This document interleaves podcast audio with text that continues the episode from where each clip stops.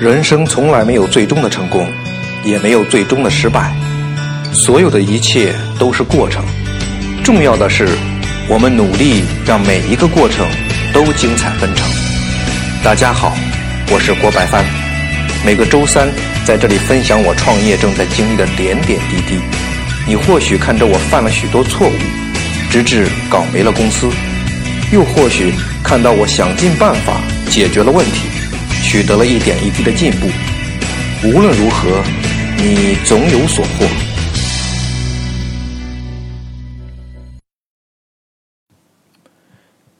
你好，我未曾谋面的朋友，我是你的朋友郭白帆。今天在来公司的路上啊，听到了一首儿歌，其中有这样一句歌词：“我要画上一个温暖的家，再画上爸爸和妈妈。”让他们永远也不吵架，大概是这么个意思。奶声奶气的童声啊，听了让人心里感觉到很温暖。我听了也不自觉的笑了。其实偶尔听听儿歌，对心灵来说就相当于一次轻轻的按摩。不是还有一句话这么说吗？想要活得通达，一是和老人聊天，二就是和儿童聊天。我觉得呀，咱们时不时的。还可以和内心的自己来聊一聊天儿。OK，那个书归正传，书归正传，像今天音频的题目一样，就是这一次想跟你聊一聊创业最大的挑战是什么。首先声明一下啊，就我在音频里所有聊的这些内容，没有一点要说教的意思，而且自己其实也是摸索前行嘛，所以肯定谈不上什么说教，也不敢这么去讲。我只是在这里记录啊，还有分享，我是就是怎么开始创业，或者遇到事情如何思考啊，如何决定，如何执行啊，以及结果又是如何。像我第一个音频所说的那样，我更希望交到一些朋友，如果能给我一些建议呢，当然是最好。还有就是大家能一起互相鼓励、互相支持、一起前行。其实这也是一个很温暖、很有意义的事情。呃，回到今天要聊的这个主题啊，你说什么是创业最大的挑战呢？我自己的看法，就这个挑战，它不是资金，不是项目，不是你的合作伙伴，甚至它也不包括市场环境，因为这些都是外在的，他们其实一直是处于变化的因素和条件。好和不好，它都不是一成不变的。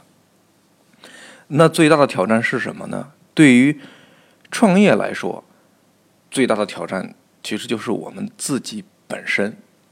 首先就是创业开始的这个勇气。呃，哪个年代啊都有创业者出现，什么样背景的人都有开始创业的例子。就我们自己要不要创业，真正最终还是我们自己。去决定的。我在二十三岁第一次创业的时候，那个时候自己身上只有三千块钱，你不要说创业的经验了，连销售都没干过。但是那个时候想创业，下了这个决心之后，说干就干，那真是义无反顾。当然那个时候也是一个人吃饱全家不饿嘛，啊，而且很年轻嘛，就是最大的资本就是年轻。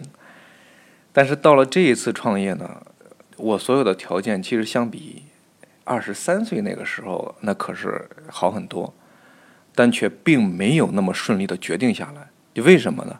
就是怕失败，怕失败了，失去这些已经拥有的东西，还有这个怕丢面子。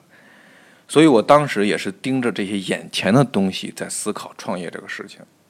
其实这个。只盯着眼前的状态，固守当下的这个状态，是创业者最不应该有的思想。三十几年前的这个创业者啊，就是当时刚刚市场经济改革开放的时候，那个时候的创业者，可能有很多是因为不得已而创业，啊，是为了活。呃，今天呢，我想几乎所有的人，应该不存在活的问题。那么今天的这个创业者。大多数应该是为了实现自己的活法，是为了自己心中的那个人生去创业去拼搏。相对当下的社会，活真的已经不是问题，问题是如何活着啊！我们要活成怎样的自己？我们想要一个怎样的人生？想清楚了这些，我想决定是不难下的。其实任何一个决定都是一次选择，而任何的选择也都是基于自己的价值判断，或者说是基于自己的人生观、价值观。如果自己有犹豫、有顾虑，或者说觉得混的活的浑浑噩噩，那说明你的价值观、人生观还不清晰。这个时候，我想我们需要思考的不是创不创业，而是要问问自己：我是谁？我要活成谁？我要成为谁？我们不能做不得已的、盲目的和违心的这些选择，而是要发自内心的选择。而发自内心的这个选择呢，自然也有会源于内心的力量来推动和支持、支撑这个选择。那么做起来就会更加的投入，也不会因为过程中的艰辛而轻易的停止或者退出。